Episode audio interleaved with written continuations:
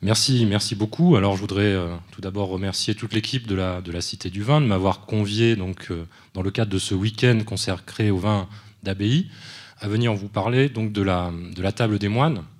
Mon idée étant euh, assez simplement d'essayer de, vous donner un éclairage historique sur le rapport des moines à la nourriture, au vin, à la boisson, à la fois sous l'aspect de la, consommation et de la production. Euh, donc mon propos sera vraiment de, se pencher sur euh, la manière dont les moines mangeaient, euh, s'approvisionnaient, cuisinaient, ces aspects divers et variés qui éclairent, au-delà de, des simples consommations, me semble-t-il aussi, une histoire de ces établissements religieux, de ces couvents et de ces, abbayes. Mais comme bien souvent, lorsqu'on parle d'alimentation du, passé, il y a énormément d'images, de, représentations, de, vocabulaire qui nous viennent à l'esprit de, du passé, des représentations qu'on peut avoir, des expressions aussi. Euh, l'une d'entre elles, notamment de ces, de ces expressions, euh, c'est euh, gras comme un moine, expression qui existe déjà depuis le, XVIe siècle.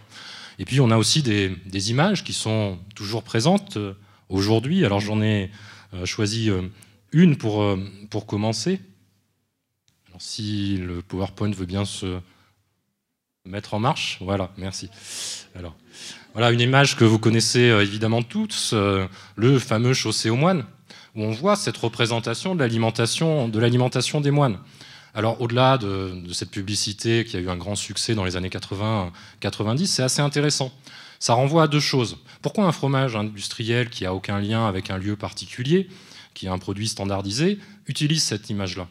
En premier lieu, parce que le moine, c'est toujours cette image du moine gourmand. C'est un moine bien en chair qui est représenté sur la, sur la publicité. Donc ça renvoie à une forme de gourmandise. Et puis par ailleurs, faire référence à une histoire monastique, c'est aussi s'inscrire dans une sorte de tradition, de fabrication, dans la maîtrise de savoir-faire. Et le marketing, à travers la publicité, comme celle-là, utilise beaucoup hein, ce type de représentation. Mais ce n'est pas une nouveauté.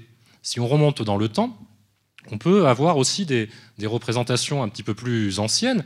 C'est un peu toujours la même image. Là, on est dans les années 1950-1960, euh, euh, du camembert qui vient euh, de différentes régions et qui est associé dans les deux cas, l'un de Lorraine, l'autre d'une voilà, de Touraine, on a une représentation assez, assez similaire, toujours le moine, toujours cette représentation d'un savoir-faire de fabrication. Et donc on est imprégné de cette image, notamment euh, du moine gourmand. Et je vais essayer de vous montrer que ça remonte déjà à loin, cette inscription euh, de la représentation de l'alimentation des moines comme étant associée forcément au moine gras, à la gourmandise. Et puis, à côté de cela, on a une deuxième représentation de l'histoire des moines et de leur alimentation. Et je dirais c'est quasiment la figure opposée. Et c'est euh, le tableau que vous, que vous aviez sur la présentation de cette de cette conférence, donc qui est un tableau du, XVIIe siècle, que je vous ai reproduit ici, de Francesco de Zurbaran. Euh, ce qui est intéressant, c'est que ce tableau du, XVIe siècle était destiné à la chartreuse Santa Maria de las Cuevas euh, de Séville, donc euh, dans un établissement religieux. On retrouvait ce, ce tableau qui représente une scène du XIe siècle, une scène sur laquelle on voit donc les moines de la chartreuse, représentés en blanc, euh, qui reçoivent la visite au, moment de Pâques de euh, l'évêque euh, Hugues, évêque de Grenoble. Donc on est une scène du XIe siècle. Et en fait, les moines ont consommé de la viande et sont tombés en léthargie pendant des mois et des mois. Et c'est simplement le jour de Pâques, à la venue de, de l'évêque, qu'ils se réveillent et que l'évêque transforme la viande en cendre. Et à partir de ce moment-là, les chartreux vont totalement s'abstenir de consommation de viande. Et donc là, on a l'autre figure du moine. D'un côté, on avait la figure du moine gourmand, de l'autre, c'est l'image de la frugalité, de l'austérité, euh, d'une nourriture extrêmement, extrêmement sobre. Donc on a ces deux, ces deux pôles, finalement, autour desquels on peut essayer de saisir euh, euh, ces manières de manger, ce rapport à la nourriture que peuvent avoir euh, les moines. Mais ces deux figures sont finalement des lieux communs, des lieux communs qui sont produits par, euh, l'histoire au fil des, siècles, et je voudrais essayer de vous en faire comprendre un petit peu la, genèse. Le deuxième aspect, c'est que ces représentations-là, cet imaginaire-là autour de l'alimentation des moines, eh bien, il me semble important, et c'est le rôle de l'historien, de confronter ces représentations, ces images, aux pratiques alimentaires de ces moines, à la réalité de leur consommation, à la manière tout à fait concrète dont ils se nourrissent, pour essayer de comprendre un petit peu, finalement, ce que j'appelle leur culture alimentaire. Est-ce qu'il existe une culture alimentaire des moines au fil de l'histoire, c'est-à-dire à la fois des, valeurs liées à l'alimentation, à la consommation d'aliments, à la consommation de vin, et à la fois des pratiques, des usages qui leur soient particuliers au-delà des deux images, des représentations que je viens, euh, que je viens d'évoquer. Et du Moyen Âge jusqu'au XIXe siècle, on va avoir euh, un certain nombre d'éléments pour essayer de, comprendre la réalité de ces, de ces consommations, mais aussi euh, leur évolution. le point de départ est de ne pas oublier qu'on est ici dans un modèle alimentaire. L'alimentation monastique est un modèle, un modèle qui se veut en retrait du monde. C'est l'idéal de pauvreté, euh, c'est l'idéal de, sobriété, de tempérance qui sont mis en avant. Les moines, dès la création des premiers monastères, se revendiquent comme en dehors du monde. Et leur alimentation, elle est conçue au départ pour s'opposer à l'alimentation de l'aristocratie, l'alimentation des, euh, élites du temps, s'il s'agisse des élites euh, aristocratiques romaines ou des élites barbares du, du, 5, du 5e siècle. Donc on a cette volonté d'être en dehors du monde. Et c'est quelque chose qui est extrêmement compliqué à partir du moment où on parle d'alimentation. Est-ce que euh, ici, finalement, le modèle alimentaire monastique, la culture alimentaire des moines, reflète les évolutions de leur époque, ou est-ce qu'au contraire, elle est quelque chose qui euh, est à part, spécifique, original, particulière? Alors la démarche que je vais adopter, qui me semble sans doute la plus adéquate, c'est de partir des représentations, partir des discours autour de l'alimentation euh, des moines au fil des, siècles et de confronter ces discours aux pratiques, aux pratiques alimentaires, c'est-à-dire les lieux dédiés à la consommation de boissons ou d'aliments, les objets liés à leur consommation, euh, les pratiques de table, euh, en s'appuyant notamment sur une documentation qui est particulièrement riche et qui permet vraiment d'accéder à l'alimentation des moines, c'est notamment tout ce qui concerne les comptabilités, euh, la particularité de l'alimentation des moines, c'est d'être finalement assez connu, parce que les moines tiennent des comptes, souvent très précis, dans les différents couvents ou, abbayes. Donc à partir de ces sources-là, notamment à partir du XVIe siècle, on a énormément d'informations qui nous détaillent les achats, euh, les approvisionnements, les fournitures diverses et variées, parfois même les menus qui sont servis à ces différents, euh, différents moines, en insistant, et c'est, me semble-t-il, un point important, sur la diversité des consommations. Il n'y a pas une alimentation, vous le verrez, des moines, il y a une grande diversité selon les lieux, selon les époques, selon les ordres euh, concernés. On a euh, énormément de, façons différentes de manger. Alors, dans un premier temps, comme je le disais euh, précédemment, je vais partir, parce qu'elle est vraiment très prégnante, de la figure du moine gourmand. Ce sera mon point de, de départ dans un premier temps. On a vraiment ici un lieu commun ancien qu'on peut faire remonter au 8e, 9e siècle. On a déjà des représentations, des textes qui finalement utilisent, et je vais essayer de vous faire comprendre comment, utilisent la figure du moine gourmand, soit comme un élément de, dénonciation d'un certain nombre de choses, soit au contraire comme un, comme un contre-exemple pour les religieux, pour au contraire essayer de les guider dans une certaine direction.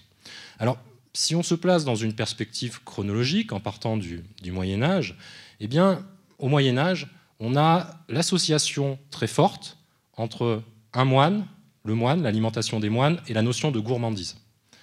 Mais attention, la gourmandise entendue dans le sens euh, moyenâgeux du terme, si j'ose dire, c'est-à-dire le terme de goula. Euh, la goula en, latin peut être traduit, on le retrouve dans certains textes comme gourmandise, mais ce serait plus la gourmandise entendue comme goinfrerie c'est-à-dire euh, non pas un raffinement excessif, mais plutôt manger beaucoup en quantité trop importante, cette, cette idée-là. Et cette gloutonnerie, ça pourrait être aussi un terme approprié, on la retrouve dans de nombreux textes dès, dès l'époque médiévale, et notamment dans les fabliaux. Dans les fabliaux, dans la poésie de l'époque médiévale, on trouve des textes comme celui-là qui décrit un abbé à son réveil. Et voilà ce qu'écrit l'auteur de ce, de ce poème. Alors qu'il en est toujours à vomir un souper tardif et d'interminables beuveries nocturnes, il se demande où remplir la bouche d'un estomac qui n'est pas encore vidé. Il médite plus sur cela que sur Dieu, plus sur des assaisonnements que sur les sacrements, plus sur le saumon que sur Salomon.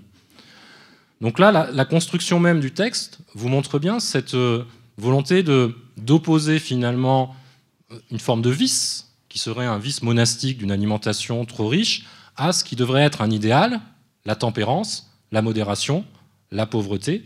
Euh, on a vraiment ce, discours, cette construction de l'image du moine gourmand qui se façonne au Moyen Âge. Et vous le voyez, la boisson, l'excès de boisson, est vraiment très présent. On souligne souvent dans ces textes l'abus de boisson qui, là encore, s'oppose à un idéal sur lequel je reviendrai plus tard. Pourquoi cet abus de boisson est dénoncé? Parce que justement, c'est l'absence de maîtrise de soi qu'on voit dans ce texte. Le moine doit maîtriser son corps et donc doit maîtriser son alimentation. Et tout ce qui est excès conduit à des dérèglements physiques. Ici, il est malade, il a trop mangé, il a trop bu.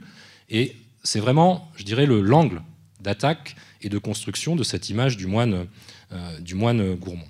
Alors, ça ne s'arrête pas évidemment euh, au Moyen Âge. Si on avance euh, dans le temps, on va retrouver un petit peu plus tard, au XVIe siècle, toute une poésie satirique autour du moine, où on a des textes assez connus, ici un extrait de, Rabelais, qui va présenter un personnage intéressant, le frère donc Bernard Lardon.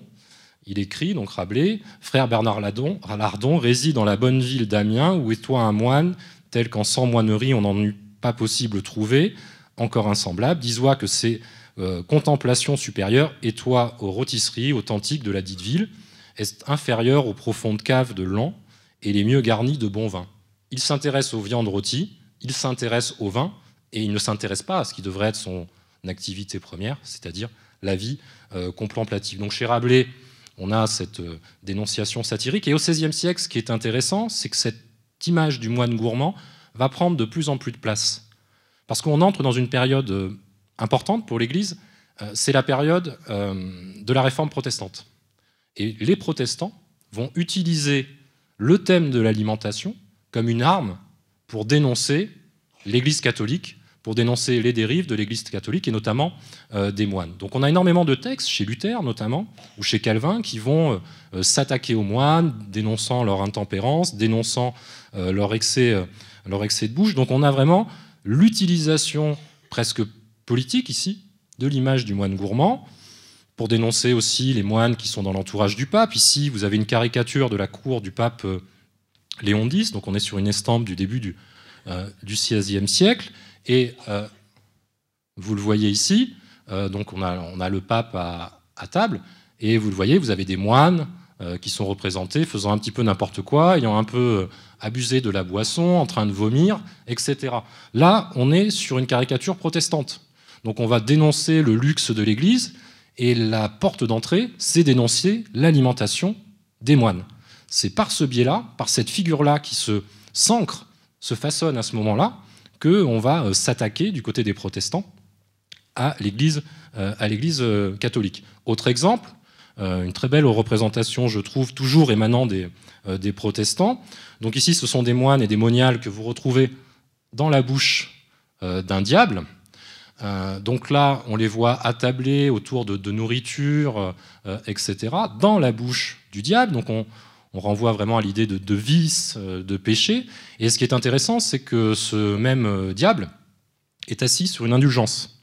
Donc ce que dénoncent ici les, protestants, c'est le fait qu'on puisse obtenir des, des, autorisations, y compris dans les ordres religieux, pour consommer de la volaille, pour consommer des méfains, etc là encore, à l'encontre de ce qui était l'idéal initial euh, de la, vie, euh, de la vie monacale. Donc, pour les protestants, comment s'attaquer à l'Église Eh bien, c'est en dénonçant l'alimentation des moines, l'alimentation excessive des moines, en façonnant, en renforçant cette figure du moine gourmand, qui, vous le voyez, hein, on est parti du Moyen Âge, on est maintenant au XVIe siècle, ne disparaît pas et ne fait que se renforcer. On a vraiment un discours ici euh, extrêmement fort qui, qui apparaît. Les indulgences dont je viens que je viens d'évoquer concernent aussi, par exemple, le fait qu'en période de maigre, c'est-à-dire une période durant laquelle normalement on ne doit pas manger de viande, on doit manger avec grande sobriété dans les, couvents et dans les abbayes, eh bien, ce que dénonce ici ce, document, cette caricature, c'est qu'aussi on a le développement de ce qu'on peut appeler presque un maigre gastronomique. C'est-à-dire, euh, ils sont censés manger sobrement, mais au contraire, ils vont avoir certes du poisson, mais avec des préparations extrêmement raffinées. Donc on a un contournement de l'idéal, finalement, qui est dénoncé par, euh, les protestants euh, au, cours du XVIe siècle, et également on pourrait le retrouver au XVIIe siècle. Alors, le siècle suivant, au XVIIIe siècle, cette dénonciation, cette figure du moine gourmand ne disparaît pas. On a toujours cette perception de l'alimentation des moines dans les documents, dans les textes, dans les représentations, de manière assez, assez similaire finalement. Toujours le moine glouton qui mange trop, qui mange trop bien. La différence ici, c'est qu'au XVIIIe siècle, on va avoir un discours très marqué par l'anticléricalisme. On peut le retrouver sous la plume de Voltaire. Ce qu'on dénonce, c'est plus comme chez les protestants le fait de ne pas respecter une règle ou des choses comme ça, ou d'être finalement assez hypocrite sur ses pratiques alimentaires. Non, au XVIIIe siècle, sous la plume de Voltaire ou d'autres auteurs, ce qu'on dénonce, finalement, c'est le fait que les moines soient inutiles. C'est un siècle où se développe l'idée qu'il faut avoir une utilité économique, etc., ce type de discours-là, et le moine devient le symbole de quelque chose d'inutile, une sorte de parasite sur la société. Il y a des ordres à ce moment-là qui sont extrêmement riches, et donc on a ce discours-là qui dénonce le moine finalement avide qui, par sa bonne table, appauvrit le reste de la société, profite du reste de la société sans avoir aucune utilité aux yeux d'auteurs comme, euh, comme Voltaire. C'est cette inutilité sociale, finalement, qui nourrit toujours cette image du moine gourmand. On peut aussi parfois, euh, comme dans ce tableau de, William Hogarth, donc la porte de Calais, donc on est en 1748, on peut aussi parfois voir une pointe de, nationalisme finalement, dans la dénonciation de l'image euh, du moine. Ici, il s'agit d'un tableau anglais de William Hogarth, qui représente différents personnages, et là, c'est la France qui est dénoncée. C'est une France euh, euh, qui, finalement, n'est pas une France qui produit, mais qui est une France où il y a de nombreuses personnes qui profitent. Et si j'agrandis un peu le tableau, vous l'avez au centre, là j'agrandis un peu, vous avez à nouveau cette représentation du moine qui regarde avec une grande, grande envie, vous le voyez, ce, ce morceau de viande qui passe devant lui, et là, c'est au-delà de la figure du moine, on dénonce finalement la France et sa société du point de vue anglais. La fin de l'Ancien Régime, la Révolution, ne marque pas la fin de la figure du moine gourmand, mais elle marque quand même une évolution assez significative. Vous le savez, avec la Révolution, euh, un certain nombre d'ordres religieux vont être évidemment euh, dissous, certains vont disparaître, ils vont ensuite réapparaître au XIXe siècle, mais effectivement, euh, on a une phase importante, notamment avec la nationalisation des biens du clergé.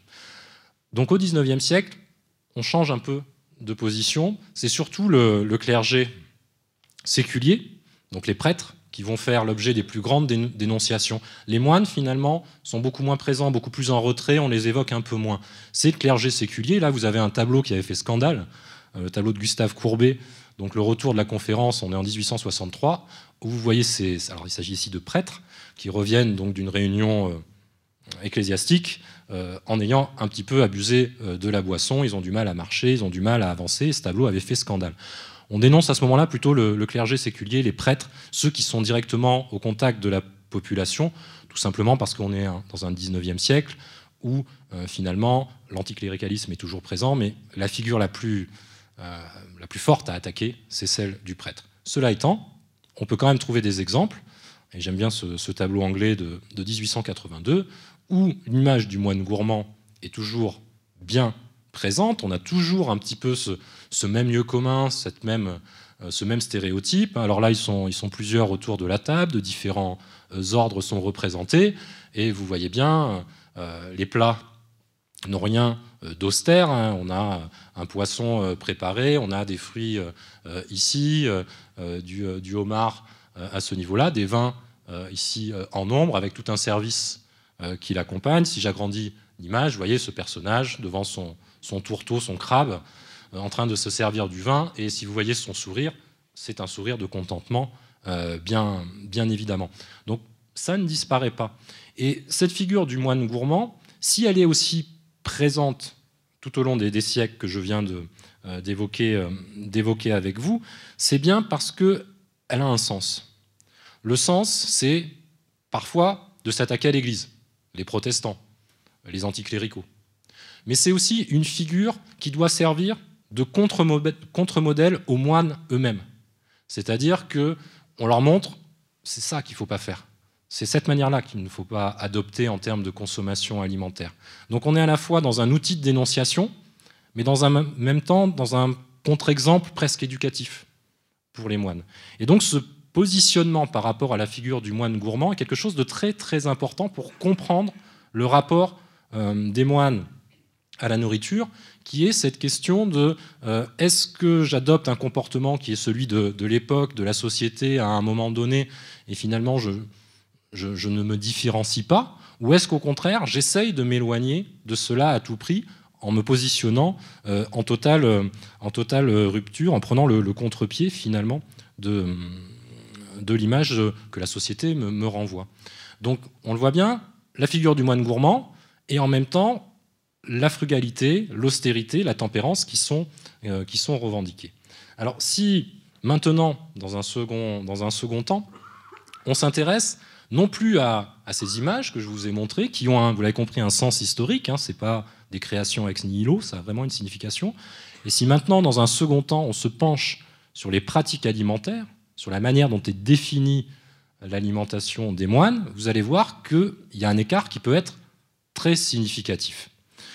Donc cette alimentation, elle peut être définie de manière générale comme étant une alimentation réglée, c'est-à-dire qu'elle répond à un certain nombre de règles, ce qui n'est pas forcément le cas pour les autres parties de la société euh, au, fil, euh, au, fil, du temps.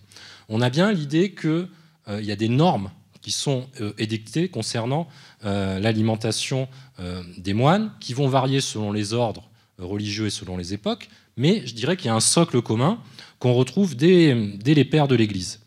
Alors ce texte est, assez important, donc de Jean, Gatien. Donc on est, euh, on est ici au, au, 5e siècle, donc après Jésus-Christ, 5e siècle après Jésus-Christ, où on a finalement dans ce texte ce qui doit être la base de l'alimentation euh, monacale. Quelle doit être la nourriture du moine? On choisira une nourriture telle qu'elle apaise les ardeurs de la concupiscence au lieu de les allumer, et de plus qui soit facile à préparer, du prix le plus abordable commune et enfin d'usage courant parmi les frères. Il y a deux idées importantes dans ce premier paragraphe. On voit bien très clairement qu'une alimentation excessive, c'est le risque d'autres vices. C'est le risque, quand il parle d'échauffement, c'est l'échauffement des sens. Trop bien manger, trop bien boire, ça peut conduire évidemment au péché de gourmandise, mais à la rigueur, sur celui-là, on peut avoir une certaine tolérance. Par contre, derrière, dans, la présentation qui en est faite, et on la retrouve au fil des siècles, c'est que derrière, c'est le péché de luxure. Et celui-là, il ne peut pas y avoir de tolérance, évidemment, là-dessus. La deuxième chose, c'est l'idéal de pauvreté, qui est affirmé par les différents euh, ordres religieux. Il ne faut pas dépenser beaucoup pour se nourrir. Donc on a ici quelque chose qui est très affirmé. Le texte ajoute, il y a trois sortes de gourmandises. L'une pousse à prévenir l'heure régulière des repas. Donc là, on a, on a l'envie, on veut manger, on a très faim. Euh, le deuxième euh, ne regarde qu'à la quantité et peu lui importe les aliments, pourvu qu'il en ait la satiété. Donc là, c'est la goinfrerie. Le, la troisième forme de gourmandise aime les mets apprêtés et succulents. C'est la gourmandise telle qu'on l'entend aujourd'hui, c'est-à-dire une alimentation trop, trop raffinée. Le moine doit donc se donner de garde contre elle par une triple observance. Premièrement, il attendra pour rompre le jeûne le temps fixé par la règle. Donc on a des heures de repas fixes, j'y reviendrai tout à l'heure quelque chose qui est très structuré dans la plupart des établissements religieux. Puis, il se contentera d'une quantité restreinte, donc on a des portions qui sont définies. Et enfin, troisièmement, il usera d'aliments quelconques et au meilleur marché. Toujours la pauvreté, et aussi des aliments quelconques, ça veut dire des aliments ordinaires, les plus simples possibles. Ce texte de Gatien pose les bases de tout les mouvements euh, religieux par la suite de ce que doit être l'alimentation monacale par la suite, même si vous le verrez évidemment, euh, il y a un certain nombre d'écarts par rapport à cela. L'idée posée par Gatien va être euh, un petit peu, je dirais, codifiée plus nettement par une règle qui va être évidemment très présente dans bon nombre d'établissements religieux. C'est la règle bénédictine, donc Saint Benoît de Nursie, on est un siècle plus tard, on est au milieu du, XVIe siècle. Saint Benoît de, donc de l'abbaye de Nursie va édicter une règle extrêmement précise sur la manière dont les moines doivent se nourrir dans le cadre de leurs établissements religieux. Il précise les heures des repas. Alors je ne vais pas lire le texte, hein, vous l'avez sous les yeux. Précise l'heure des repas, le contenu des repas, la manière dont on doit se comporter à table. L'idée, c'est ce que vous avez tout à fait à la fin du texte, c'est veiller à ce que vos cœurs euh, ne euh, s'apesantissent pas sur, l'excès, sous l'excès. Cette notion d'excès, elle est fondamentale. C'est ce qu'il faut avant tout éviter dans l'alimentation euh, des moines. Éviter l'excès à tout prix. On peut consommer un certain nombre d'aliments, mais la notion d'excès, soit quantitatif, soit en termes de, raffinement. Saint Benoît, donc de Nursie, va définir les repas qui rythment, qui rythment la journée de manière assez, assez précise. Donc le repas de base, c'est le réfectio, d'où la notion, le mot réfectoire. On appelle réfectoire parce que réfectio, c'est le repas de l'année, euh, pardon, de la journée essentielle, qui va se composer par exemple de deux potages à, à partir de légumes ou de légumineuses, des fèves, euh, des fruits crus, quelque chose qui est extrêmement, extrêmement sobre. Un autre repas peut s'ajouter en fin de journée, la cena, donc au moment du coucher du soleil, Là encore, on utilise les restes du repas précédent, on consomme des fruits, des fruits crus le plus souvent, des œufs éventuellement. Voilà les repas euh, essentiels. Une partie de l'année, et qui est quand même relativement longue, c'est-à-dire d'automne à carême, il n'y a qu'un seul repas dans la journée, selon la règle bénédictine, un seul repas euh, qui, est, prévu, soit à non, c'est-à-dire vers 14h, 14h, 15h, soit un petit peu plus tard euh, vers, vers 18h, un seul repas dans la journée. Donc là, si on regarde les règles telles qu'elles sont édictées euh, par, par Benoît, la règle bénédictine, qui va être reprise dans bon nombre d'établissements, on a une alimentation extrêmement sobre. Donc comment expliquer que on a ça, ces textes-là qui nous montrent une règle extrêmement sobre, et que de l'autre côté, on ait toutes les représentations que je vous ai montrées de, de moines gourmands, extrêmement bien nourris, consommant du vin euh, à foison Eh bien, tout simplement parce que si la règle était dictée, ensuite, il va y avoir, et euh, Benoît le précise dès le départ, il peut y avoir des allègements possibles. Et le fait que dès le départ, on ait prévu la potentialité d'allègement, eh c'est un petit peu la porte ouverte. Euh, évidemment, tous vont en profiter. Alors les allègements, c'est par exemple pour les malades. les moines malades peuvent avoir la possibilité de consommer de la viande et notamment de la volaille parce que la viande blanche est considérée comme, comme régénérante, si vous voulez. Et on va retrouver beaucoup de moines qui vont justement euh, fréquenter l'infirmerie euh, du monastère pour avoir un repas différent. Donc il y, a plein de possibilités qui sont, euh, qui sont ouvertes, diverses et variées par rapport à, à, Saint-Benoît. Alors les représentations qu'on a de, de, ces, de ces repas bénédictins, vous avez par exemple ici une, une fresque dans le cloître de Monte Oliveto Maggiore, donc c'est une fresque du, euh, XVIe siècle qui représente la, vie de Saint Benoît. Donc vous avez Saint Benoît de Nursie euh, au fond avec la, barbe. Euh, ici, une alimentation effectivement tout à fait conforme à ce qui est dicté dans la règle. Sobriété à table, ils sont sans doute en train de consommer des, des macros, du hareng, sans doute du hareng, poisson séché, donc quelque chose qui est extrêmement sobre, accompagné de pain, mais même sur une représentation donc au sein d'un cloître, hein, euh, d'une abbaye bénédictine, euh, si vous regardez le, moine qui sert, il a un petit sourire en coin, parce que si vous regardez bien, qu'est-ce qu'il observe? Eh bien qu'il y a le moine au bout de la table qui est en train d'essayer de piquer le, pain de son, de son, voisin. Donc cette idée de, de, gourmandise, sous quelque forme qu'elle soit, est bien, est bien présente, ne, ne disparaît pas, malgré finalement la volonté de faire une alimentation qui soit en tout point éloignée de l'alimentation des élites de l'époque. L'idée de Benoît, c'est que l'aristocratie consomme de la viande en abondance, l'aristocratie euh, mange, mange beaucoup, boit beaucoup, donc les moines, eux, doivent se mettre en rupture par rapport à ça, ne pas consommer de viande, euh, boire sobrement, etc., etc. Mais je dirais que euh, on a quand même la nature humaine qui est, qui est présente et ce, ce tableau aussi en donne, euh, donne une, certaine, image. Dans la règle de Saint-Benoît, c'est aussi très important, eh bien, les repas doivent être pris en commun. Et donc, dans bon nombre de lieux, ici je vous ai mis l'abbaye de, Royaumont, on a des réfectoires des moines, qui sont des pièces euh, extrêmement, extrêmement vaste, hein, pouvant accueillir l'ensemble des moines qui vont tous euh, manger ensemble. Alors on peut retrouver aussi les, les, convers qui les accompagnent. Et dans ces réfectoires euh, d'abbaye, eh bien l'une des particularités, vous l'avez ici à, Royaumont, ici, eh bien vous avez ici une chaire, puisque le repas, durant le repas, qui doit être pris en silence, les moines ne parlent pas, il développe d'ailleurs un langage des signes dans les abbayes bénédictines pour pouvoir se demander le pain, ou, etc. Et durant euh, le repas, c'est un temps de lecture. Donc dans la chaire, un moine va lire pendant tout le repas des extraits de l'Évangile, va relire la règle éventuellement, des textes religieux.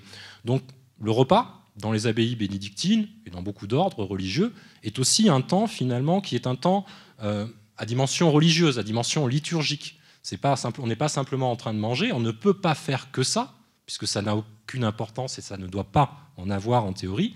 Donc c'est aussi un temps voilà, de, connaissance, de liturgie. Et donc on a ces, réfectoires hein, euh, qu'on retrouve un petit peu partout dans toutes les abbayes. Euh, ici, euh, l'abbaye de Notre-Dame de Lérins.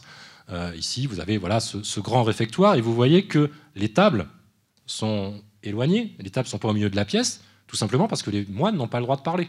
Donc ils sont chacun assis le long du mur, ils n'ont pas de vis-à-vis, leur vis-à-vis est de, sur une autre table de l'autre côté.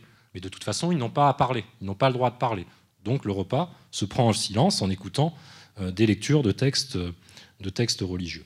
Alors, on a des représentations voilà, de lecture. Ici, une représentation euh, médiévale dans un couvent bénédictin. Vous voyez ici le moine en train de lire euh, les autres moines en train de, en train de manger. C'est pareil dans les ordres féminins. Ici, une représentation du XIVe siècle. Repas en silence et la sœur au-dessus en train, en train de, lire, euh, de lire la Bible. On a ce type de représentation tout à fait classique. Alors, comme je vous l'ai dit, ça c'est la règle, édictée par Saint Benoît, qui va être diffusée euh, par le pape Grégoire assez largement en Occident, et on va la retrouver dans, dans tous les couvents bénédictins, repris euh, à maintes reprises, mais on a toujours une adaptation. Une adaptation qui prend la forme, par exemple, ici c'est un document un peu plus, récent, hein, de 1788, mais, peu importe, on accorde ici, à travers ce texte, la permission de consommer les œufs pendant le carême, qui est donnée par le prieur de l'abbaye Saint-Pierre de, Corbie. Euh, donc euh, il y a la règle, mais il y a toujours des, dérogations, si vous voulez, qui sont, accordées, et elles se multiplient, et assez rapidement. Euh, Benoît de Nursie, c'est le VIe siècle. Dès le 7e, 8e, 9e siècle, on a déjà une transformation des choses en termes de consommation alimentaire dans les monastères qui va être incarnée notamment par l'ordre de Cluny. Les clunisiens, qui sont censés respecter la règle bénédictine, eh bien, vont être notamment très puissants sur le plan financier, et leur table, je dirais, va s'en ressentir. Donc la table de Cluny va être une table extrêmement bien garnie, avec des mets extrêmement raffinés, bien loin de ce qui était euh, initialement euh, pensé par, euh, par Saint Benoît. Et je dirais que c'est une tendance tout au long des, tout au long des siècles. Eh bien, quand les mouvements religieux, certains mouvements religieux, vont vers cette gourmandise, lorsque l'alimentation des moines se détache de la règle, eh bien, il y a souvent des réactions. Et la réaction va venir au XIe siècle, des cisterciens. Euh, les cisterciens vont dénoncer euh, les abus euh, qui sont faits par les clunisiens.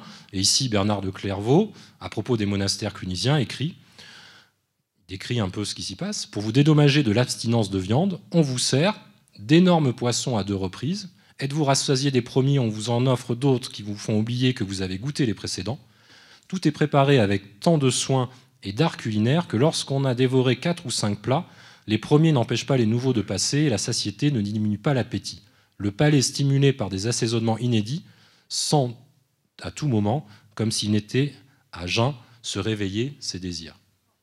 La notion de désir, la notion de, consommation abusive en termes de, quantité, et puis ce que j'appelle un maigre gastronomique, c'est-à-dire qu'on fait maigre, mais en même temps on mange de manière très raffinée des poissons de qualité avec des, des apprêts extrêmement complexes, une cuisine raffinée. Tout ceci donc à Cluny est dénoncé par les cisterciens qui vont revendiquer un retour à la règle initiale, beaucoup plus d'austérité, une vraie pauvreté à table, etc. etc.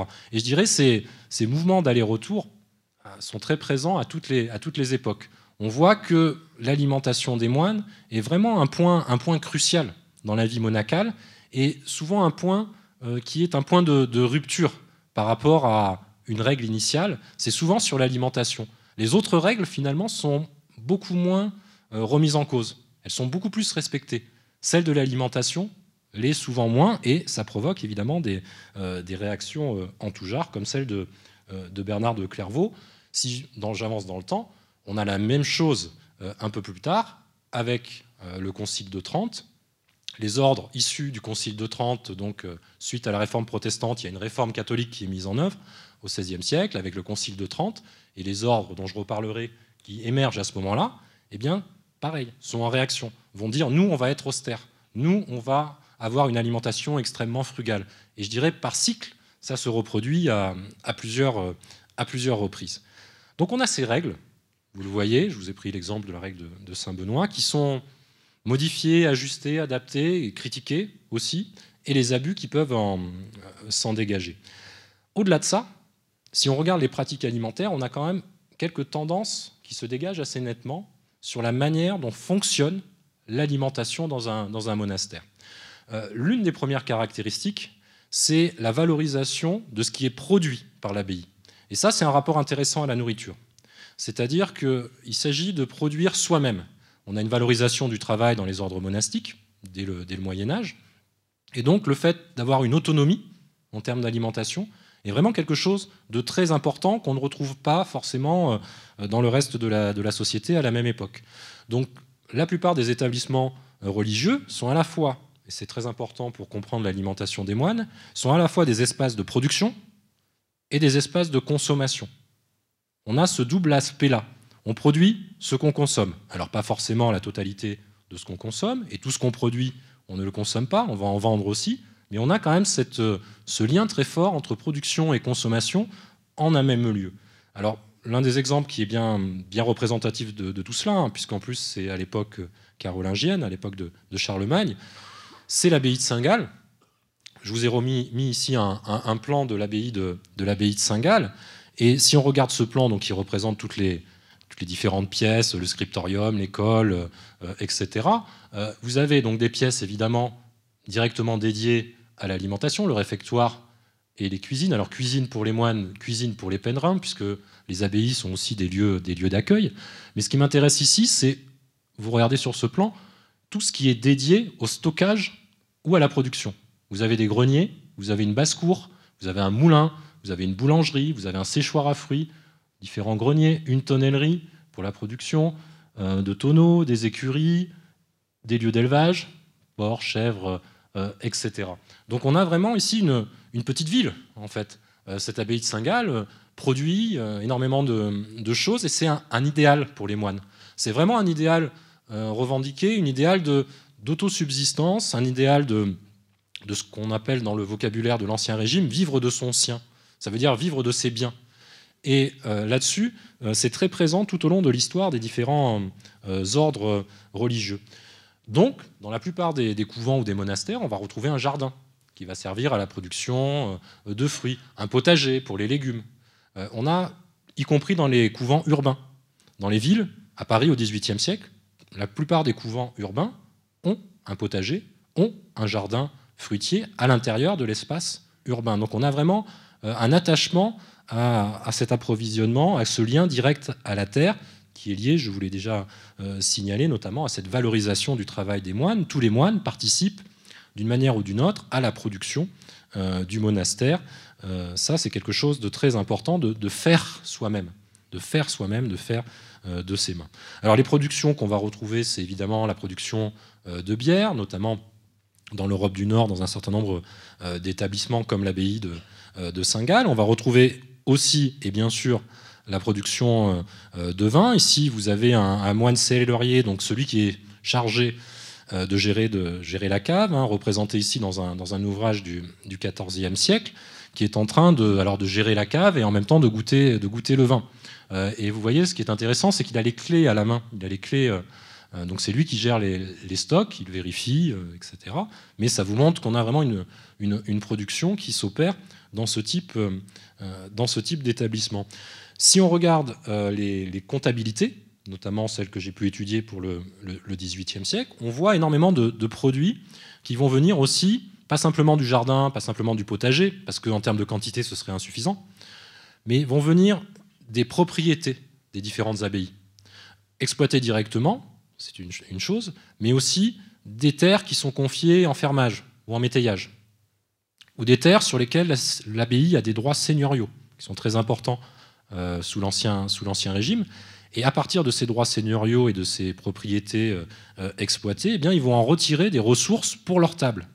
Donc cette table, elle se nourrit, si j'ose dire, de ces ressources propres L'abbaye de Flaran, par exemple, dans le Gers, euh, dans le Gers actuellement, euh, au XVIIIe siècle, l'abbaye de Flaran obtient ainsi des céréales, des oignons, des agneaux, des chapons, des œufs, des poulets, des oies.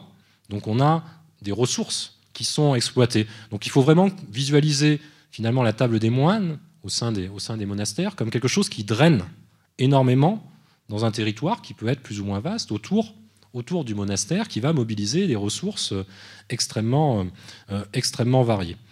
La production de vin, j'en ai parlé, elle est, elle est, elle importante, hein, elle rythme la vie d'un certain nombre d'établissements religieux, mais vous avez aussi la production de fromage. L'abbaye de Maroilles, par exemple, dans le nord de la France, produit du fromage qui est consommé par les moines, qui est aussi commercialisé, mais qui est consommé par les moines. Donc il y a cette, ce savoir-faire en termes de production est caractéristique de l'alimentation des moines. Ce sont euh, une alimentation, une culture alimentaire qui accorde une grande place à euh, ce type de, production. Si on regarde ensuite, au-delà de l'approvisionnement, des manières de se fournir, si on regarde la manière dont les moines se nourrissent, au-delà de la règle, au-delà des représentations, mais de manière concrète, si on étudie les comptes, par exemple, d'un certain nombre d'établissements, on voit quand même un certain nombre de traits communs qui distinguent l'alimentation des moines de l'alimentation du reste de la société à la même époque. Parmi ces caractéristiques, c'est l'importance qui est accordée aux produits maigres. Maigres au sens opposé à la consommation de viande, c'est-à-dire tous les produits que l'on peut consommer en période de maigre. Et euh, pour les moines, période de maigre, ça peut être 70% euh, des jours de l'année, en fonction des années. Ça veut dire les temps de carême, les vigiles, c'est-à-dire les, les veilles de fête, la période de l'Avent, etc., les vendredis, euh, les samedis également, etc. Donc c'est énormément de jours dans l'année.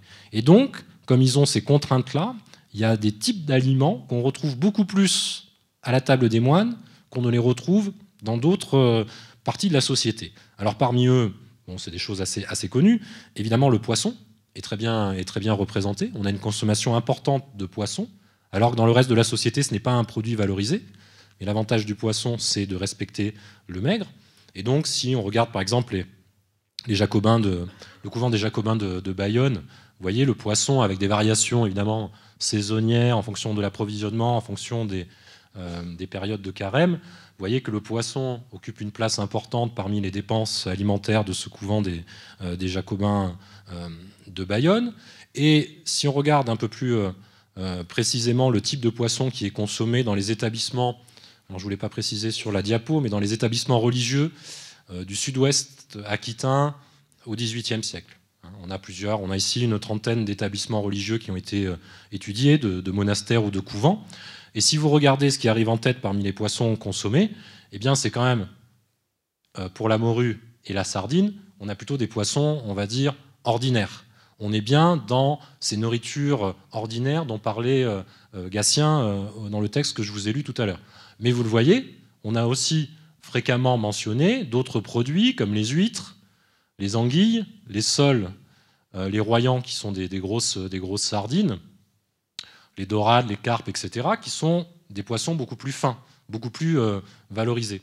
Ça vous suggère un petit peu la diversité qu'il peut y avoir d'un établissement, d'un monastère à l'autre, d'un couvent à l'autre. Mais en tout cas, le poisson, je dirais, c'est l'une des caractéristiques, euh, pour des raisons évidemment religieuses, de l'alimentation euh, des moines. Les œufs, pour les mêmes raisons, sont très présents. On en retrouve des quantités très importantes.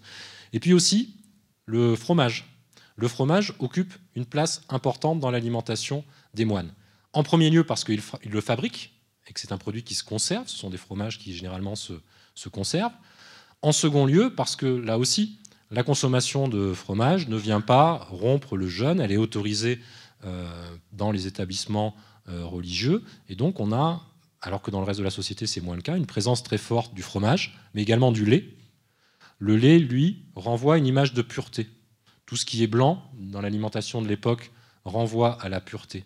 Et les moines, on considère qu'ils ont besoin d'aliments purs, au sens de l'époque. C'est-à-dire tout ce qui est blanc, donc plutôt les volailles, plutôt le lait, plutôt les fromages. En revanche, vous ne retrouvez pas ou très peu dans les établissements religieux de consommation de bœuf. La viande de bœuf, c'est une alimentation populaire pour les travailleurs de force à l'époque, et donc ce n'est pas perçu comme étant une alimentation, je dirais, convenable pour, euh, les moines. Donc ces aliments de maigre sont très présents. Poisson, œufs, fromage. On retrouve aussi, beaucoup plus que dans le reste de la société, la consommation de fruits secs. La consommation de fruits secs. Pourquoi? Là encore, parce que ça ne rompt pas le maigre. Mais l'avantage des fruits secs, les amandes par exemple, les noisettes, ont une valeur énergétique très importante. Or, les moines doivent veiller une partie de la nuit. Il y a des temps de prière la nuit. Donc c'est un type d'aliment qui est facile à consommer, je pense aux amandes, extrêmement énergétique et qui leur permet justement de veiller. Donc on voit que les choix alimentaires, c'est à la fois des, raisons religieuses, mais c'est aussi des raisons très pratiques, pragmatiques, en fonction du rythme d'une vie, euh, monacale. C'est la même chose, là, c'est toujours les établissements euh, aquitains au XVIIIe siècle. Si vous regardez les, fruits les plus présents, vous voyez que les amandes arrivent quand même euh, dans presque la moitié des, établissements, sont mentionnées dans près de la moitié des, établissements. Et on retrouve aussi les, châtiennes qui sont bien représentées, les pruneaux, ce type de, fruits-là. Donc les fruits, les légumes également, le fromage. Je vous avais mis une, euh, voilà, une représentation ici euh, du, fromage. Hein. ça fait partie des aliments euh, valorisés dans l'alimentation monastique. C'est quelque chose de, très, présent. En revanche, la viande, elle, en théorie, ne doit pas être présente. On la retrouve un peu pour les malades, mais on a une absence assez notable de la viande. Et là, on est très clairement en rupture affichée avec euh, l'alimentation euh, euh, des élites de l'époque. Cela n'empêche pas, malgré tout, des formes de douceur. Et j'ai pu observer dans bon nombre de monastères ou de couvents une présence assez importante des produits sucrés.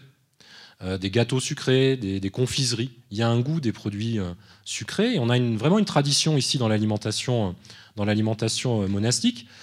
Là encore, parce que c'est des vertus, euh, ça a des vertus euh, énergétiques utiles à la vie monacale, mais il y a aussi sans doute une notion de, plaisir.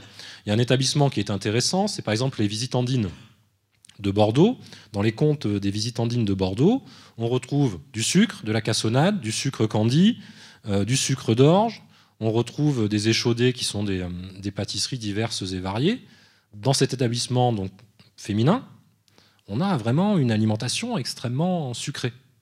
Et on a même, j'ai pu retrouver une recette euh, dans des archives euh, privées d'un gâteau de la visitation, donc qui renvoie au couvent des visitandines de Bordeaux, gâteau de la visitation à la mode de Bordeaux. Donc on a une identification même d'une préparation, ici une pâtisserie, à un établissement religieux. Mais ces visitandines, elles ont quand même une caractéristique. C'est que dans cet établissement euh, religieux, dans ce couvent bordelais, la plupart des membres de ce couvent sont d'origine nobiliaire, viennent par leur naissance de la noblesse. Donc on voit bien là un point essentiel, c'est qu'on a une imprégnation très forte souvent d'habitudes alimentaires qui préexistent à l'entrée dans les ordres. Elles appartiennent à des grandes familles de la noblesse. Elles ont des habitudes culinaires qui vont se traduire à l'intérieur du couvent, au-delà de ce qui est prescrit par, euh, euh, par la règle. Donc ça, c'est quelque chose de très important. Donc on a quand même quelques caractéristiques. Et puis, troisième idée, pour terminer sur cette euh, deuxième partie, c'est que dans ces établissements-là, ces couvents et ces monastères, on a une forme de modernité. Euh, il y a vraiment une forme de modernité, voire d'innovation. Alors, je ne m'attarderai pas ici sur, le, euh, sur la, question, la question du vin, hein, mais on peut quand même en dire deux, trois mots. On a des innovations techniques qui, qui se pratiquent dans ces, dans ces, établissements religieux, dans ces monastères. Si on regarde ici, et on est au Moyen Âge, pour l'abbaye de Saint-Germain-des-Prés, on voit ici le moine qui rajoute du vin euh, dans, le tonneau. Donc on a vraiment le, soin de l'élevage euh, du vin qui, euh, qui apparaît. Et puis on a énormément d'exemples d'abbayes où des innovations techniques dans la production du vin sont mises en, évidence, notamment dans les abbayes rhénanes. vous avez notamment l'abbaye de Fulda, ou des Burbach, qui sont des abbayes rhénanes, dans lesquelles on va adopter des vendanges plus tardives, on va prêter attention dans ces abbayes à la production de vin. Donc il y a vraiment une modernisation technique. Vous avez évidemment l'exemple extrêmement célèbre au Moyen Âge du Clos Vougeot, les pressoirs mis en place par les, cisterciens pour, pour préparer du vin. Vous avez évidemment l'abbaye d'Auvilliers en Champagne et dont Pérignon. Donc on a des innovations techniques. Euh, à Carbonieux, par exemple, euh, les bénédictins de l'abbaye de Sainte-Croix, dans la seconde moitié du XVIIIe siècle, développent euh, la conservation du vin en bouteille et la commercialisation du vin en bouteille dans la seconde moitié du XVIIIe siècle au château de Carbonieux à Bordeaux. Donc on a vraiment des innovations techniques nombreuses, une modernité qui apparaît dans le domaine des vins, c'est assez évident. Mais cette modernité, on la retrouve aussi dans les consommations alimentaires. Il y a des innovations. L'équipement des monastères au moment de la Révolution, au moment où il y a la nationalisation des biens du clergé, il y a des inventaires qui sont faits des cuisines des monastères, et vous avez un équipement technique avec des casseroles, des tourtières, euh, des lèches frites, des tournebroches mécaniques, qui est tout à fait comparable à celle qu'on peut retrouver dans des hôtels particuliers ou dans des châteaux de la noblesse. Donc on a une adoption de ce qui est une forme de modernité euh, euh, technique, adoption aussi précoce des boissons exotiques, donc on a un goût qui s'affirme de manière précoce pour notamment le chocolat. Dans les monastères, on apprécie beaucoup le, chocolat. Il y a des débats qui ont lieu sur le fait de savoir s'ils rompt ou pas le jeûne. Donc on en conclut que finalement, ils ne rompent pas le jeûne si on n'en consomme pas trop. c'est des textes de jésuites hein, qui, ont, euh, sont aboutis à, cette conclusion-là. On peut en consommer, mais pas trop. Si on n'en consomme pas trop, avec pas l'envie d'en abuser, ça ne rompt pas le jeûne. Et donc on va avoir une boisson qui va être présente dans les établissements, euh, dans les couvents euh, et les monastères. Donc, cette idée étant de vous montrer que l'alimentation des moines, elle n'est pas simplement du côté de la, on, parlerait aujourd'hui de tradition, elle est aussi du côté de l'innovation technique, innovation en termes de consommation, innovation en termes de commercialisation. Il y a une forme de, euh, modernité qui peut, peut apparaître de manière, de manière assez nette. Alors au-delà de ces, traits communs, vous le voyez, qui finalement oscillent entre frugalité d'un côté, gourmandise euh, de l'autre, il est finalement très difficile de dresser un portrait du, moine à table.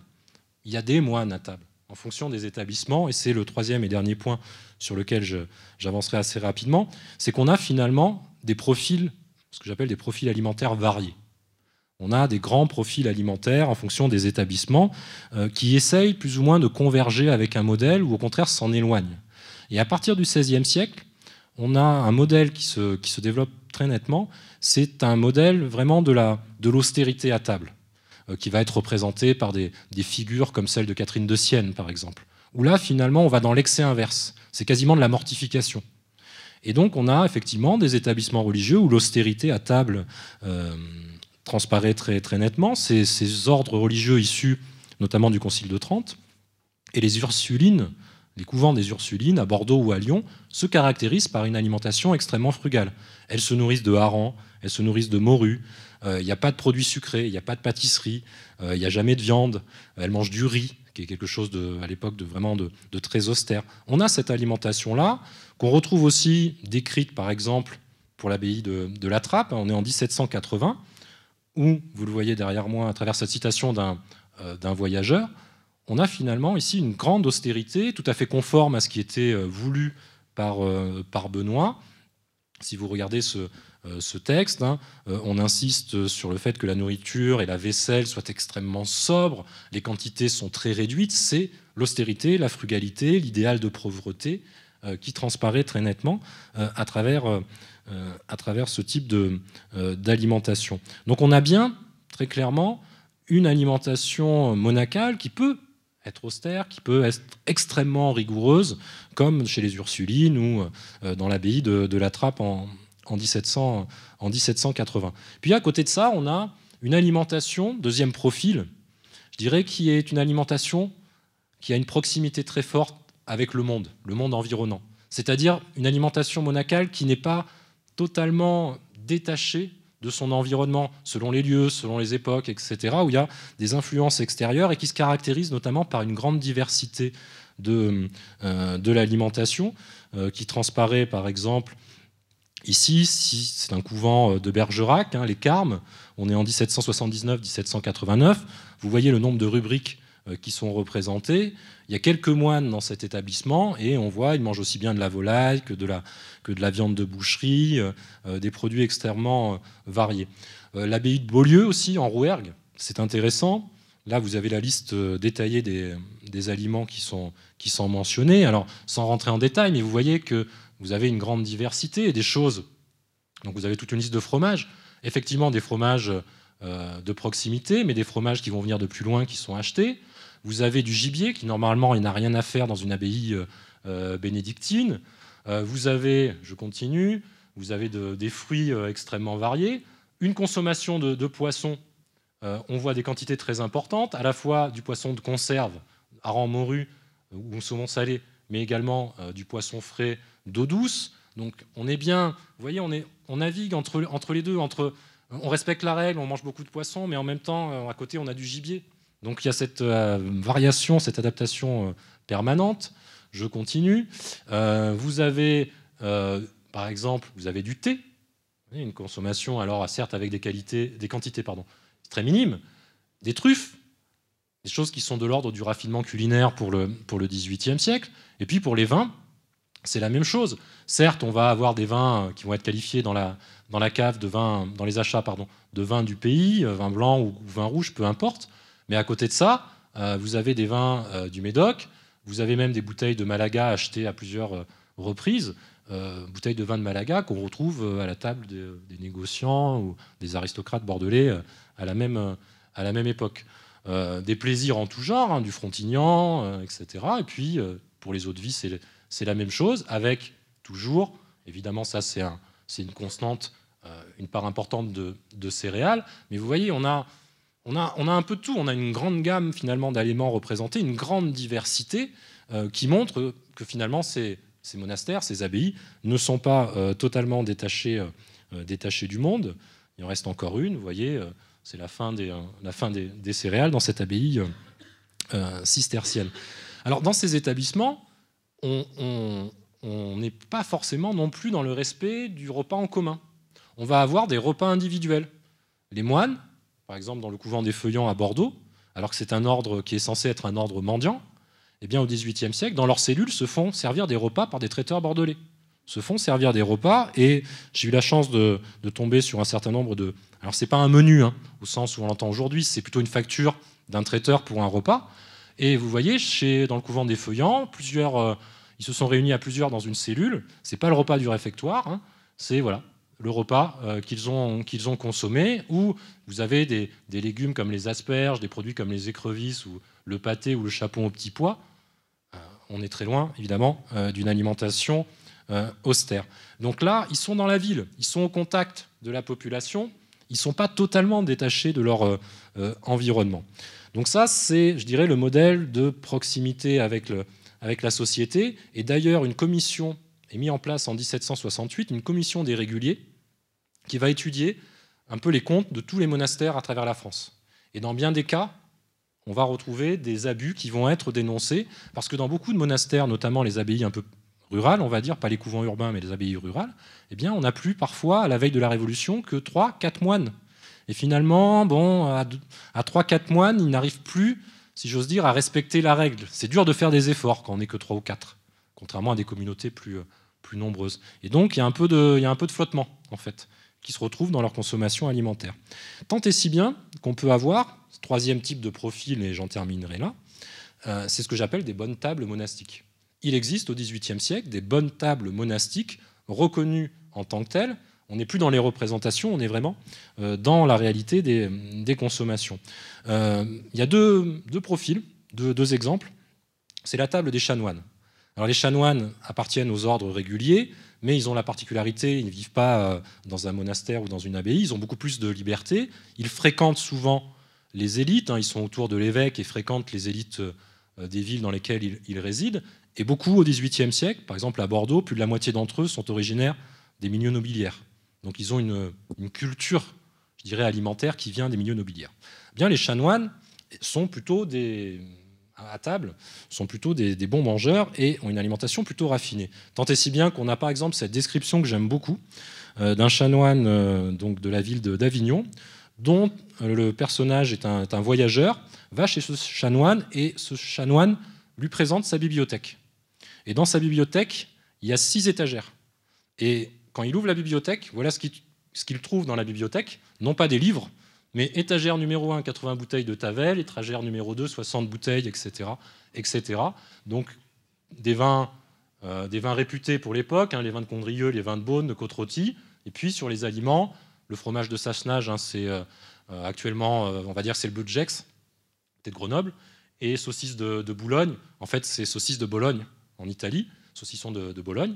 Donc on a des mets raffinés, et ce chanoine, finalement, on voit bien que ce qui l'intéresse dans la vie, c'est pas trop la théologie, c'est un petit peu plus euh, son alimentation, mais je dirais que c'est aussi son imprégnation euh, sociale. Et on retrouve ça chez beaucoup de, chanoines.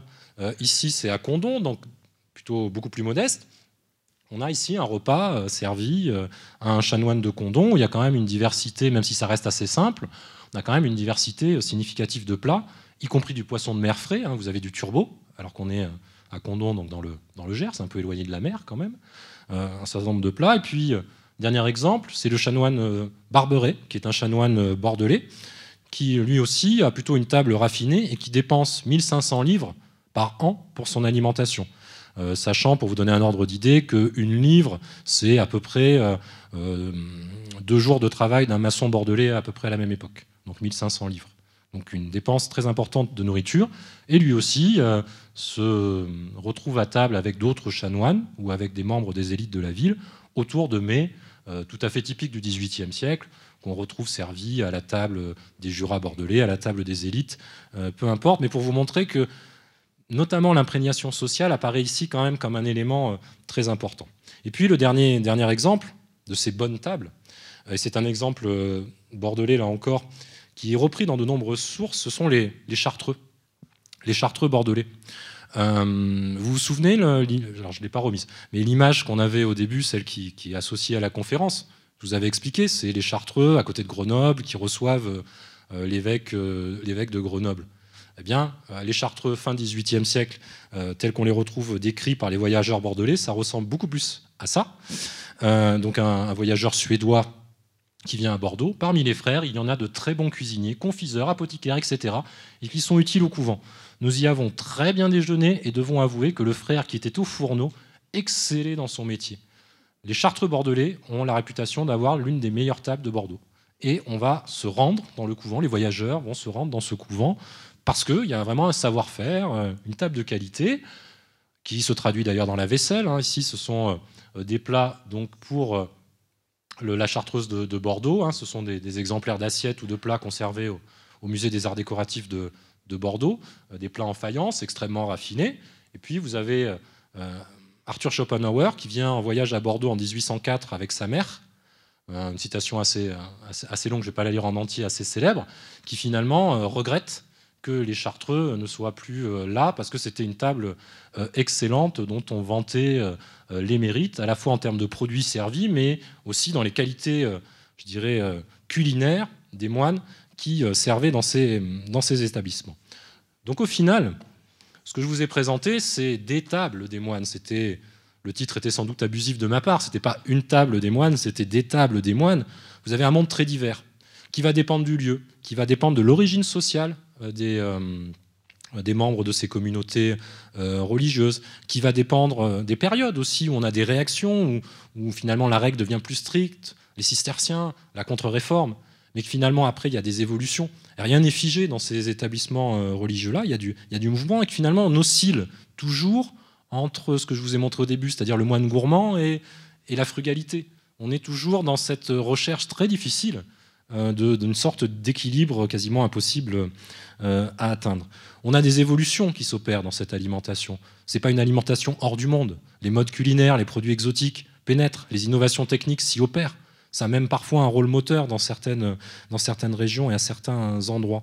Et puis, euh, on a aussi cette idée qu'il y a des bonnes tables qui existent dans les monastères, vous voyez, ou dans les, dans les couvents, celui des, des Chartreux, et que finalement aujourd'hui, eh bien, on est un peu dans la continuité de ça. Alors, beaucoup d'abbayes ne sont plus entre les mains de, religieux ou d'ordre religieux, mais vous avez euh, une tendance très forte à voir se développer euh, aujourd'hui euh, des restaurants, y compris des restaurants étoilés dans des abbayes, dans des anciennes abbayes, ici l'abbaye de Royaumont, ou un autre, exemple, l'abbaye cistercienne de Vaux de, Cernay, qui accueille aussi un, restaurant.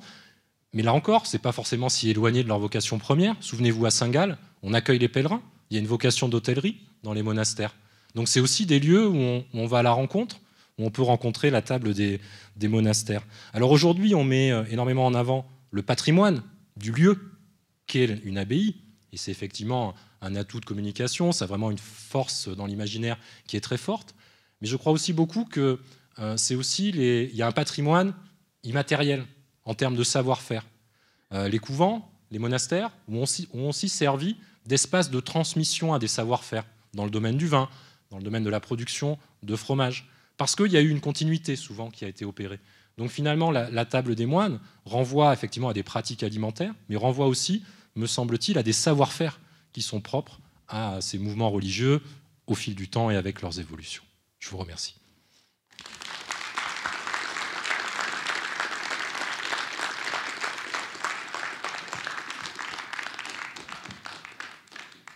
On va, on va prendre quelques questions s'il y en a des remarques. Hein. Voilà, il y en a une là.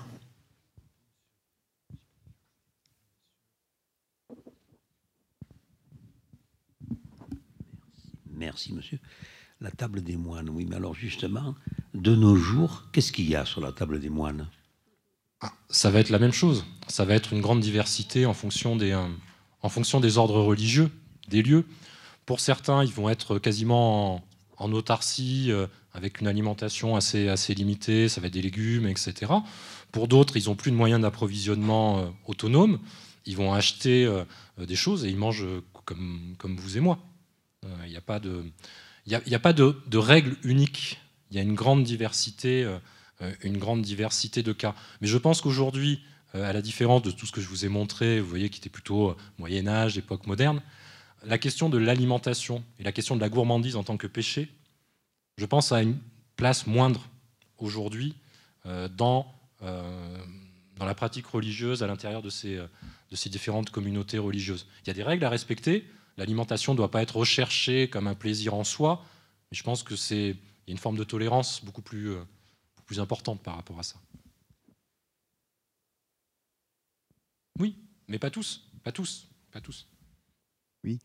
Euh, un repas d'aujourd'hui, euh, c'est entrée, plat, dessert. Mmh. Euh, mais on a l'impression, surtout au 18e, qu'un repas, ça comporte une vingtaine de plats, plein d'entrées, plein de... Alors, qu'est-ce qu'il en était exactement? Alors, c'est souvent une, une perception qu'on a, qu'on a aujourd'hui parce qu'on a perdu un peu les, les, codes de lecture. Quand vous avez une liste de plats comme celle-là, celle que je vous ai euh, montrée pour le chanoine Barberet, en fait, effectivement, il va y avoir, euh, je ne sais pas, il y en a peut-être une vingtaine ou une trentaine. On est dans le cadre de ce qu'on appelle à l'époque le service à la française, qui n'est pas le service à la française d'aujourd'hui. Ça avait un autre sens. Le service à la française à l'époque moderne fonctionne en 3, 4, 5 services. Hein. Ici, il y en a trois. Le service, premier service, avec les potages, les hors-d'œuvre, etc. Deuxième service, les l'héros. Troisième service, les entremets, euh, généralement sucrés. À chaque service, tous les plats sont disposés en même temps sur la table. Donc là, au début, vous avez tout à, tout à la fois. Chacun des convives, ensuite, choisit du plat qu'il désire. C'est le principe du buffet aujourd'hui, si ça vous parle plus. Donc ça veut dire que concrètement, là, ils étaient plusieurs, euh, ils étaient, voilà, ils étaient 15 à 18 à table. Ça veut dire que l'un, par exemple, va prendre euh, un potage de santé, puis après, il va manger euh, un petit pâté.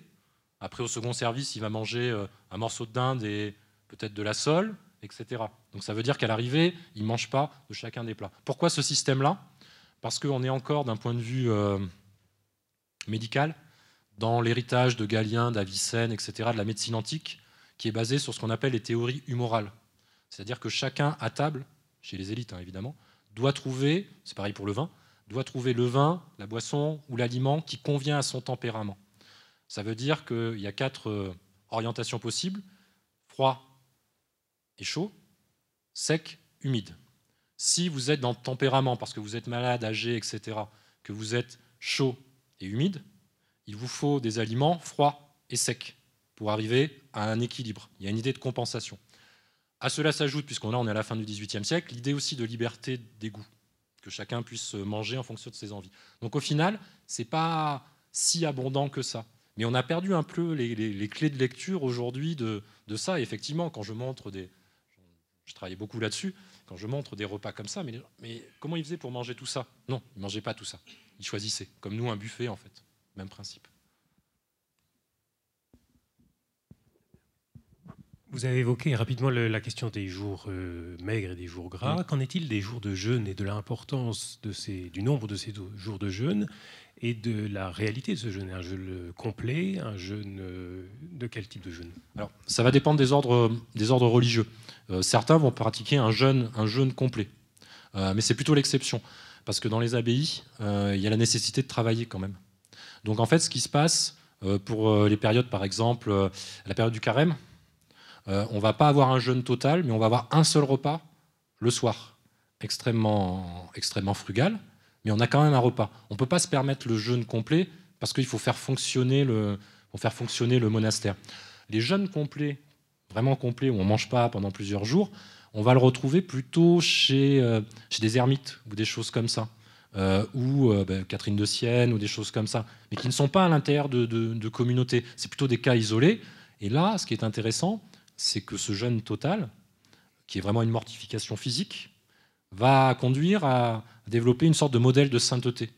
Au XVIIe, XVIIIe siècle, sur les modèles de sainteté, c'est euh, le fait de faire un jeûne total, c'est vraiment un signe de sainteté. Mais c'est plus des individus plutôt qu'un mode de fonctionnement, parce que bah, derrière, il faut faire tourner le, monastère, et donc il faut quand même un peu, manger. Euh, combien de temps il passait à table si c'était un système de, buffet euh, sachant que dans la, règle de Saint-Benoît, normalement, il y a un temps euh, imparti. Hmm. On n'y passe pas trois heures. Parce que... Alors euh, là, le, chanoine, lui, il n'est pas soumis à la règle de Saint-Benoît. les chanoines, ce n'est pas, les, pas les mêmes règles et il y a beaucoup, beaucoup plus de souplesse. Pour répondre de manière plus générale à votre question, sur un repas de ce type-là, ça va extrêmement vite. Et on, dépose les plats, les gens se servent, mange et ça, ça tourne extrêmement vite. Euh, c'est des repas qui euh, durent moins d'une heure. Moins d'une heure. Mais bon, chaque convive ne prenant pas évidemment de tous les plats. Donc ça va extrêmement vite. Mais c'est quelque chose qu'on oublie parfois, mais euh, si on saute dans le temps, je ne sais pas si certains d'entre vous connaissent le banquet des mères de France en 1900, où il y a énormément de plats, un grand banquet qui réunit des dizaines de milliers de convives dans le jardin des Tuileries. Il y a au moins, alors cette fois-ci, chacun, on mangeait de tous les plats, il y a au moins de souvenirs 8 ou 10 plats, et le repas a duré une heure et quart. Donc on mangeait finalement assez vite. Et, l'autre question qui me vient à l'esprit par rapport à la diversité des plats, oui. Euh, comment ils géraient les quantités et le fait de ne, de ne pas gâcher? Parce que ça devait faire partie, j'imagine aussi, d'une des règles. Euh, de ne pas gâcher la nourriture Alors il y avait différents, en fonction des, établissements religieux, il y avait différentes manières de faire. Euh, en premier lieu, comme je le disais, quand il y a deux repas dans la journée, on réutilise le soir euh, ce qui reste du réfectio, on l'utilise le, soir pour le second repas. Deuxième cas, il peut y avoir une hiérarchie à l'intérieur des établissements. les convers, par exemple, vont avoir un repas qui peut être préparé à partir des restes des moines. On a toute une, toute une hiérarchie. Et puis, l'avantage des monastères, c'est qu'il y a des personnes qui sont chargées vraiment de gérer les stocks. Donc on est relativement précis sur les, sur les portions en fait. Donc il n'y a pas trop, trop de pertes finalement.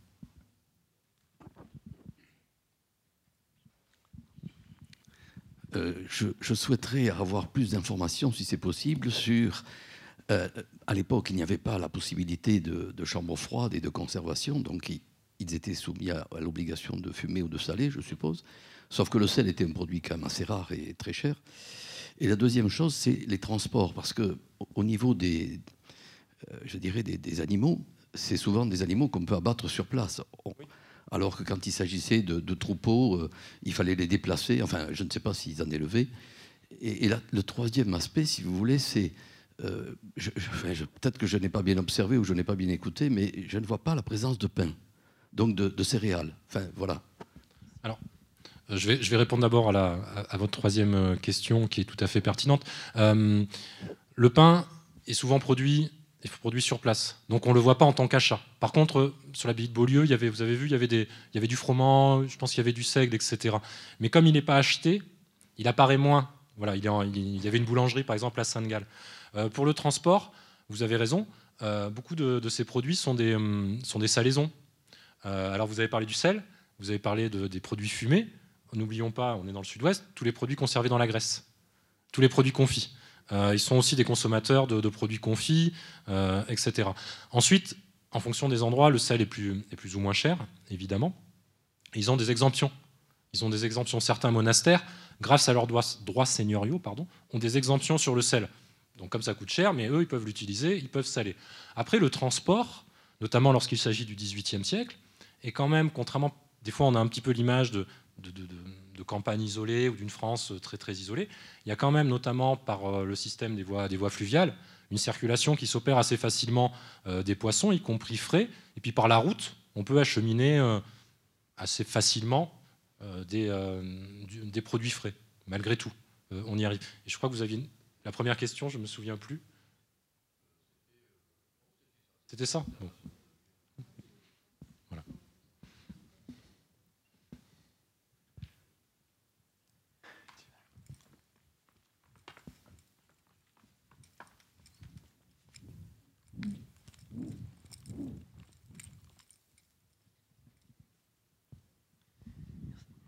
Est-ce qu'il y a des périodes de l'année où euh, il y a des repas particuliers avec des rituels de table? Par exemple, on pourrait penser euh, l'agneau pascal euh, au moment de, Pâques. Est-ce qu'il y a des moments marqués avec des rituels de table particuliers? Alors le, principal moment qui généralement marque une rupture, dans les, on le voit dans les approvisionnements où ils vont acheter plus ou en plus grande quantité ou des aliments plus fins, dans la plupart des établissements religieux, c'est le, Saint Patron. dans une abbaye bénédictine, la Saint-Benoît, va donner lieu à un repas amélioré. Euh, on a ce type de, moment-là. Euh, sinon, le reste de l'année, euh, il y a le temps de carnaval aussi. ils font comme le reste de la population. Avant de rentrer en période de, carême, on voit une augmentation, notamment, j'avais travaillé sur, le, sur, les Jacobins de Bayonne, ils fabriquent à ce moment-là, puis c'est la période de production, énormément d'andouilles, de, boudins et de saucisses. on a une production assez importante, donc il y, a des, variations effectivement de, moments un peu festifs euh, pour, euh, pour les moines dans les couvents aussi.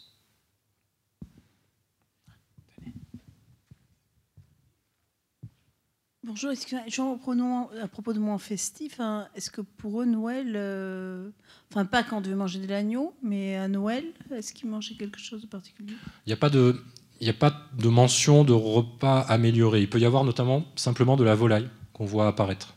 Euh, de la volaille qui apparaît au moment de Noël. Parce qu'il faut, pas, faut penser que Noël euh, arrive à, la fin de la période de l'Avent. Donc ils ont une période de, ils ont une période de maigre à, respecter.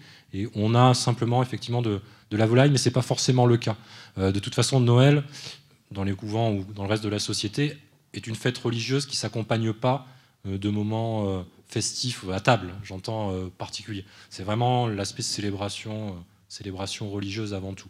Il n'y a pas une, un, repas particulier généralement.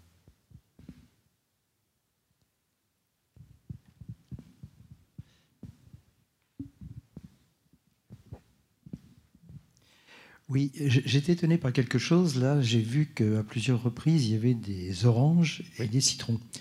Et je rapprochais ça de ce que me disait mon père, qui était né en 1913, c'est qu'il avait une orange à Noël. Euh, est-ce que c'est parce que c'est le sud-ouest de la France, là, qu'on est plus près de l'Espagne, ou est-ce que vraiment l'orange était consommée en France? Alors, elle était consommée, mais c'était un produit de luxe. C'était un produit raffiné euh, qui était consommé alors, dans les établissements euh, un petit peu fortunés, et notamment dans les établissements comme les Visitandines, où on allait en retrouver. On les retrouve à la table des élites, mais y compris dans le nord de la France. Elles ont deux provenances essentielles. c'est les oranges du Portugal. Elles viennent du Portugal ou elles peuvent venir de Malte aussi. Euh, mais c'est un produit euh, euh, extrêmement. C'est un, fruit de, c'est un fruit de luxe. C'est un fruit de luxe, très clairement, oui. Allez, on va prendre la dernière question.